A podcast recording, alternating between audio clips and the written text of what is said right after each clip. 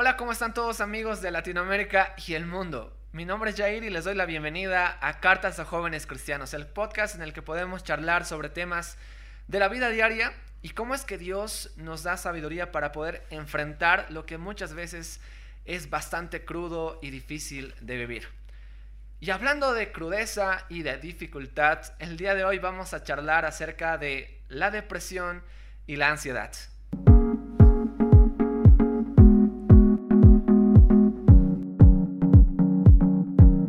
Depresión y ansiedad.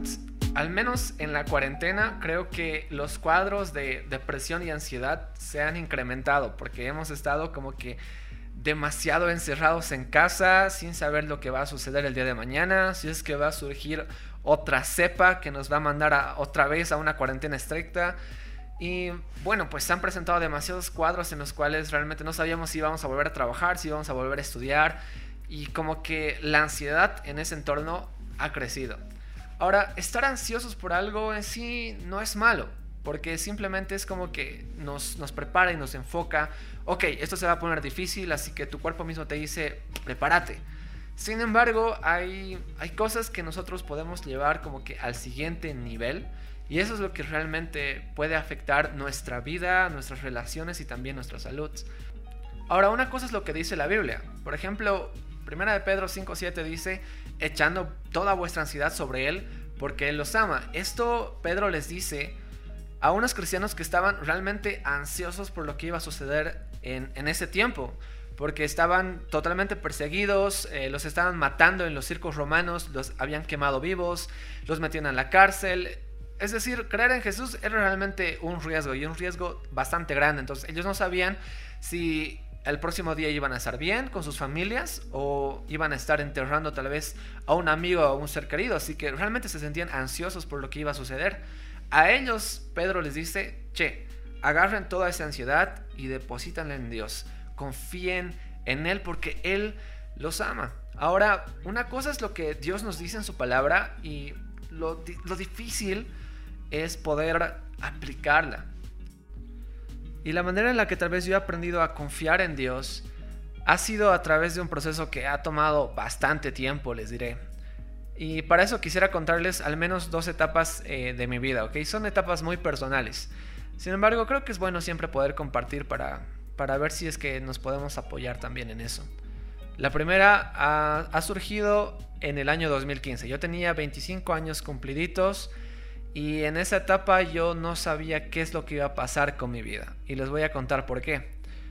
Yo estaba en una iglesia desde mis 11 años hasta mis 24 más o menos, unos, unos 14 años con ellos.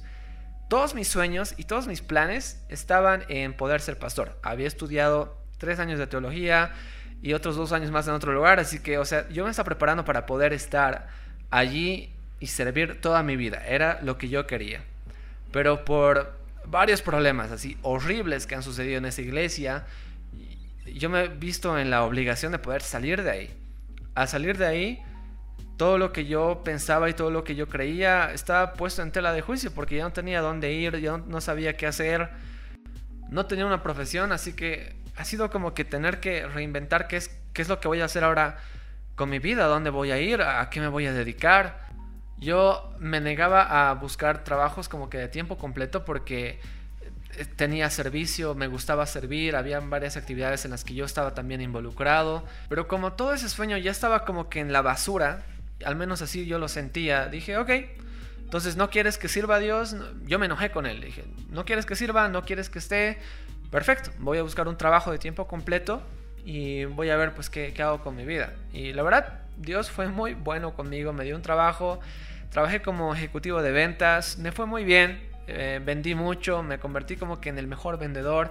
Y eso también fue también un estrés porque todos los meses yo tenía que mantener una cuota bastante alta para poder ganar eh, bien, pagar mis deudas, poder mantenerme.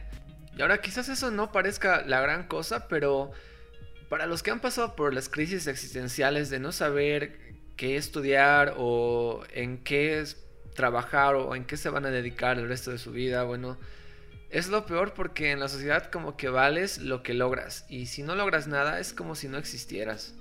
A todo eso se juntó eh, algo más y eso fue como que lo peor porque la que fue mi novia en ese tiempo, le diagnosticaron de, con una enfermedad ah, autoinmune. Entonces ella tenía que estar como que toda la vida con un tratamiento. Y eso también fue como que una carga sobre mí porque al mismo tiempo yo decía, pucha, yo tengo que ayudarle, le tengo que apoyar, tengo que tener dinero para poder pagar porque tal vez ella ahorita no está trabajando y, voy a necesitar siempre porque yo soy el hombre y el hombre siempre tiene que, que proveer. Y como que esas tres cosas se juntaron y empecé lo que se llama los trastornos de, de ansiedad. ¿okay? Yo tenía ya unos ataques de pánico que me los diagnosticaron cuando fui al médico, porque yo sentía que a mitad de la noche comenzaban unas palpitaciones horribles, empezaba a sudar, no podía dormir, tenía insomnio, o, y simplemente me, encontraba mal, mi cuerpo me estaba diciendo, che, estás mal, estás muy estresado, eh, tienes que empezar a, a calmarte, ¿no? Entonces en ese tiempo, si tú venías y me decías, che, deposita toda tu ansiedad, tu preocupación sobre Dios, yo te voy a decir, viejo, yo, yo sé todo eso, o sea, yo lo conozco, yo lo he estudiado, conozco toda la teoría, pero lo que me está costando ahorita es poder aplicar eso que dice la Biblia en mi vida. Confiar en Dios no es tan fácil cuando la vida que se te complica. Ahora, tú puedes estar estresado por muchas cosas, tal vez tienes una deuda muy grande que pagar, tú puedes estar estresado por, por un diagnóstico que te tienen que dar, o tal vez un familiar está muy enfermo, o simplemente no sabes lo que va a suceder contigo en el trabajo el día de mañana, o te preocupa mucho el no poder terminar la universidad, o tal vez estás equivocado de carrera y no sabes cómo decir a tus padres, o sea, puede ser mil cosas que te pueden estar estresando, y eso es porque la vida tiene este tipo de subidas y bajadas que no son muy agradables de poder pasar. Al final del programa les prometo que vamos a hablar un poquito más acerca de cómo es que, uno, Dios me ha ayudado a mí, cómo es que Dios nos ayuda a todos para poder eh, vencer lo que es la ansiedad y también superar lo que es la depresión. Así que eh, quédense conmigo. Pero antes quisiera poder charlar acerca de lo que es la depresión. La depresión en sí eh, tiene como que dos facetas, por así decirlo. Una cosa es que te sientes triste, estás melancólico, te sientes infeliz o abatido, no quieres hacer nada, no te quieres levantar de la cama, ok, estoy deprimido, listo, este fin de semana no quiero hacer nada. Y son como que episodios cortitos que, que pueden dar. Ahora, al igual que en la ansiedad, hay como que otro nivel, ya es la depresión clínica cuando realmente ya presentamos trastornos en nuestro estado anímico. Los síntomas pueden ser que estás con un estado de ánimo irritable, no puedes dormir bien o simplemente duermes demasiado, no tienes apetito, estás muy cansado, te falta energía para poder hacer tus actividades normales, tienes sentimientos de inutilidad, es decir, te sientes un inútil o una inútil, te odias a ti mismo o a ti misma o te culpas de los errores o de las cosas que te están sucediendo en la vida. No te puedes concentrar ni en el trabajo tal vez o en, estudiar, no, no puedes concentrarte. No tienes ganas de hacer ninguna actividad, simplemente te recluyes tal vez y te alejas de la gente. Tienes sentimientos de desesperanza o simplemente de abandono, te sientes demasiado solo y quizás tienes inclusive pensamientos repetitivos de muerte o de suicidio y las actividades que antes te daban placer de hacerlas, de vivir y lo que te hacía feliz, ya simplemente no te hace feliz. Esos síntomas que te he leído, puede ser que tengas uno de ellos o puedes que, que, tengas todos y tú me dices, che Jair, no, yo tengo todos, estoy totalmente deprimido, realmente la vida es, es una basura y yo ya, ya no sé qué hacer con ella. Y te entiendo, ¿sabes? Ah, enfrentar la depresión no es, no es nada fácil. Y, esa es tal vez la segunda etapa de mi vida que quisiera contarte. Una etapa que ya ha durado dos años, más de dos años. Cuando yo tenía 27 años, ah, terminé la relación que tenía con mi novia. ¿Cómo has terminado tu relación con tu novia? ¿La, que había enfermado? O sea, ¿qué, qué, qué ha pasado? La historia es bastante larga y complicada de explicar. Tal vez algún día, tal vez, no creo, la cuente por completo, pero el punto es que eh, tuvimos que terminar esa relación. Y eso se los cuento porque, ¿saben? El dolor en una persona y las, las razones por las que nos llegamos a deprimir pueden variar mucho. Tú me puedes decir, che, Jair, deprimirse por una chica, por amor, por favor, ¿sabes qué? Yo me estoy deprimiendo, yo estoy deprimido porque me han diagnosticado con una enfermedad y yo sé que tal vez no tiene ni, siquiera cura, no sé lo que va a pasar conmigo, tal vez me voy a morir el próximo mes y estoy deprimido. Ese es mi dolor. Otra vez me puede decir, oye, tú sabes, yo tengo una deuda increíble y por eso del, del coronavirus y esa soncera ya no tengo ni siquiera trabajo y tengo que pagar al banco, no sé de dónde voy a sacar, voy a perder tal vez mi casa y demás. Y, realmente no, no sé qué hacer y, y, eso te lleva a un cuadro de depresión que no sabes qué va a suceder con tu vida. Y tú me dices, esa es una verdadera razón para poder deprimirse. O tal vez has perdido a un ser muy querido, a tu mamá, a tu papá, a tus hermanos, y, simplemente te sientes triste y no sabes qué hacer y, te preguntas, ¿por qué Dios? Dios, ¿por qué permites eso en mi vida? ¿Por qué es que se supone que, tú tienes que cuidarme? Tu palabra dice que, que, busquemos primeramente tu reino y, ya yo, yo he tratado de hacerlo, pero igual me ha ido mal. He tratado de hacer las cosas bien y, demás y, me ha ido muy mal en la vida y estás en ese cuadro de, de depresión y no quieres salir de tu cuarto. Y te lo digo esto porque otra vez el dolor en cada persona es distinto. Lo que para mí es doloroso, tal vez para ti no lo sea mucho, pero sabes, es, es bueno poder compartir este tipo de cosas para que tal vez alguien que lo está sintiendo de la misma manera que nosotros pueda sentirse un poco aliviado. No eres el único que está pasando por, por depresión, te lo aseguro. Hay muchos que hemos sufrido y sufrimos por diferentes razones, así que no estás solo en, tu dolor. Es lo primero que quisiera decirte, no estás solo. Y continuando con, con tal vez con el relato de mi historia, cuando yo terminé con mi novia, yo entré en un cuadro de depresión. Y les había contado que estaba trabajando. Bueno, pues renuncié a mi trabajo. Eh, tenía algunos ahorros, entonces dije, ok, voy a vivir con eso. Eh, me encerré en mi cuarto durante tres meses, no quería salir, no salía para nada, no salía con mis amigos, no quería contarles a nadie que había terminado con mi novia. ¿Por qué? Porque a todo el mundo, eh, todo el mundo, todas las personas que me conocían sabían que yo era cristiano, sabían las promesas que tal vez ah, les había hecho, tanto a mi novia como a otras personas, de que tal vez yo siempre la iba a amar, de que siempre íbamos a estar juntos. Y saber que eso ya había terminado y que no iba a cumplir con ninguna de las promesas que le había hecho, simplemente eran como que estocadas en mi corazón. Me sentía un, un completo mentiroso, un culpable, un falso. Y no quería saber nada de nadie. Y es en momentos como ese en los cuales uno se pregunta, ¿no? O sea, ¿cómo es que voy a salir de esa situación? Porque les digo sinceramente, en esos meses que me recluí en mi cuarto, yo dije, ¿qué va a pasar con mi vida ahora? O sea, los planes que tenía, primero, de, ser pastor, nada, a la basura. Los planes que tenía de poder tener una esposa, una pareja y demás, igual, a la basura. No tenía un trabajo, así que me sentía totalmente un inútil. Y no sabía lo que iba a suceder. Ahora, esa depresión, quisiera decirles que se ha acabado cuando, no, después de los tres meses, chicos, he salido y, de la nada Dios me ha, restaurado el corazón así en un 2x3 y ahora estoy súper bien. No, esta, esta depresión, esto de, sentirse culpable, de llorar, de recordar eh, las malas decisiones que uno ha tomado y demás, me ha, me ha durado dos años y más. Y creo que aún Dios sigue tratando con el dolor en mi corazón quisiera prometerte eh, como que cinco pasos para poder superar tu problema y tu ansiedad y tu depresión. Pero creo que Dios no obra así. No es que va a desaparecer de la nada la preocupación, la deuda tal vez va a seguir en el banco, la enfermedad tal vez va a seguir ahí vigente y van a ser cosas con las cuales vamos a tener que batallar. Sabes, el ser humano muchas veces se ha acostumbrado a la comida rápida, en todo sentido de la vida. Quieren soluciones así. Jair, ok, dame, dame una solución, dame una pastilla para que se me pase esa depresión de una vez.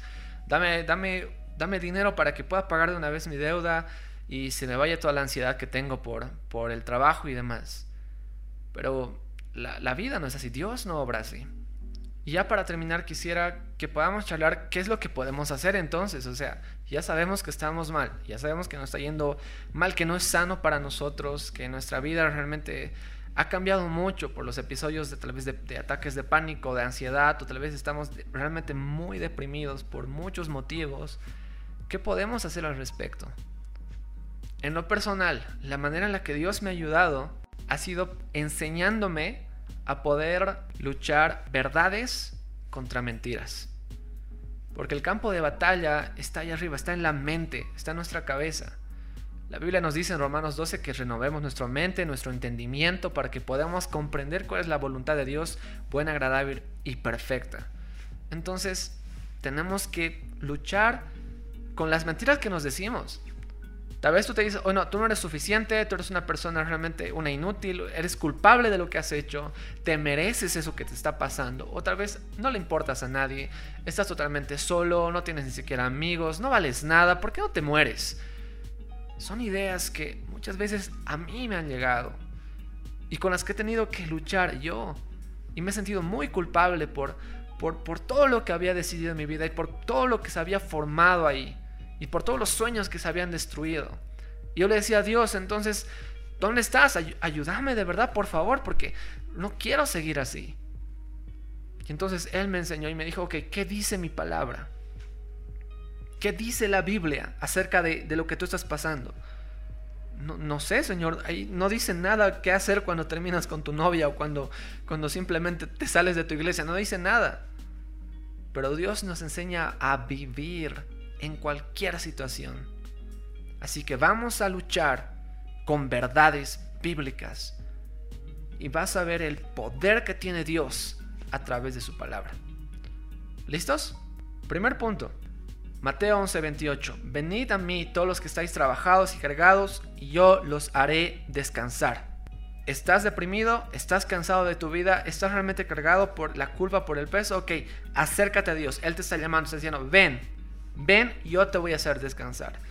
¿Cómo me acerco a Dios, Jair? Hebreos 11:6.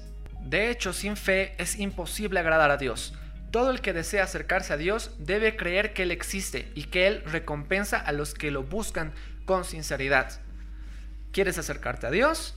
Acércate y cree en Él. Ten fe en que Él existe y Él recompensa a todos los que le buscan con sinceridad. Ok, yo creo en Dios, yo creo que Él existe. ¿Qué hago? Habla con Dios. ¿Cómo hablas con Dios? A través de la oración. Cierra la puerta de tu cuarto, ponte de rodillas y habla con Él. Juan 14, 13 dice, todo lo que pidan a Dios en mi nombre, yo lo haré. Ese es Jesús que está hablando. Por eso, cuando tú hables con Dios, dile, Señor, en el nombre de Jesús, escucha mi oración, escucha mi dolor, ayúdame, estoy cansado de estar en esta situación, por favor, estoy acercándome a ti, quítame esta carga, este dolor. Eso fue lo primero que yo hice. Me puse a cuentas con Dios. Hablé con Él y, y, le dije toda la basura que tenía en mi corazón. Yo se lo dije todo, absolutamente todo. Toda la preocupación, todo el dolor. Tenía 27 años. No sabía qué hacer con mi vida. No sabía por qué estaba todavía viviendo. Me sentía como un total y completo fracasado en todas las áreas de mi vida. Y le dije, Señor, así estoy. ¿Será que me puedes ayudar? ¿Será que me puedes sacar de, este estado de, de angustia y de depresión en el que estoy? Y Dios respondió a mi oración. ¿Cómo ha respondido a mi oración? Él ha ido transformando lo que pensaba y ha ido sanando todo lo que yo sentía con su amor. Cuando la Biblia nos dice en primera de Pedro 5:7 que depositemos toda nuestra preocupación en él porque él nos ama, eso no lo dice solamente por, por decirlo. Sí, Jesús te ama. Él lo ha demostrado en una cruz. Él lo ha demostrado con sus acciones. ¿Y saben qué es lo hermoso de Dios? Escuchen esto.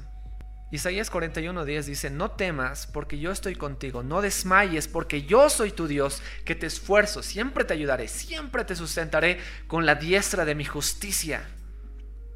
Lo que Jesús hace con nosotros es que nos toma de la mano y nos dice, ¿sabes qué? En esta vida es posible que vayas a sufrir y que te vaya mal y que metas la pata y que, que tengas que llorar y que tengas que perder a personas que amas o que te tengas que enfermar. Es posible. Pero yo voy a tomar de tu mano y no te voy a soltar. Estos 100 años que tienes de vida los vas a caminar de mi mano y vamos a caminar juntos a casa, a la casa que yo he preparado para ti. No temas porque yo estoy contigo. No desmayes porque yo soy tu Dios, que te esfuerzo, siempre te ayudaré, siempre te sustentaré con la diestra de mi justicia. Esa es la verdad. Esa es la manera en la que Dios nos enseña a poder luchar con su verdad haciendo callar las mentiras. Porque yo sé que cuando estamos solos en nuestros cuartos podemos llegar a tener pensamientos muy dañinos, muy nocivos, que realmente nos intoxican el alma. Y podemos llegar a decir, Señor, ya, ya no quiero, ya basta, ya no quiero sufrir, ya no quiero seguir con esto. Pero escuchen lo que Jesús les dice acerca del dolor y del sufrimiento a sus discípulos. Porque Él los prepara para el tiempo en el que Él ya no iba a estar, como ahora. No podemos ver a Jesús, no lo tenemos a, nuestro lado de manera, o sea, palpable. Pero Él les dice, les he dicho todas estas cosas para que mí tengan paz. En este mundo van a tener problemas, pero tengan valor. Yo he vencido al mundo. Y en el Salmos 9.9 dice, el Señor es una fortaleza para los oprimidos, una fortaleza en tiempos de angustia. Ambos versículos hablan de que vamos a tener problemas, vamos a sufrir, va a haber momentos realmente muy malos que tú vas a tener que atravesar. Eso es parte de la vida. Pero ya depende de ti si quieres cruzar por esos malos tiempos solo o con la ayuda de Dios. Yo ya te he dicho la manera en la que te puedes acercar a Él y cómo es que Él con su palabra puede ir transformando lo que tú piensas y con su amor va sanando tu corazón. Sabes, no existe una máquina del tiempo con la cual podamos volver al pasado y enmendar las cosas o uno con lo que vayamos al futuro en el cual todo ya está mejor. Por eso es que Jesús nos dice en Mateo 6:34, así que no se preocupen por el mañana, porque el día de mañana traerá sus propias preocupaciones. Los problemas del día de hoy son suficientes por hoy. Así que el último consejo que te puedo dar, a ti que estás pasando por estas etapas de ansiedad y de depresión. Vive un día a la vez. Ocúpate en poder hablar con Dios hoy, en llenar tu cabeza de su palabra hoy, en combatir las mentiras con sus verdades hoy. Y de esa manera, un paso a la vez, Dios va a ir cambiando lo que tú piensas, va a ir sanando lo que tú sientes y te va a ir preparando para que puedas enfrentar peores cosas quizás con la madurez y con la convicción de saber que puedes depositar toda tu ansiedad, todo tu dolor y todas tus preocupaciones en Él, porque Él te ama y nunca te va a dejar solo ni sola. Que Dios te bendiga.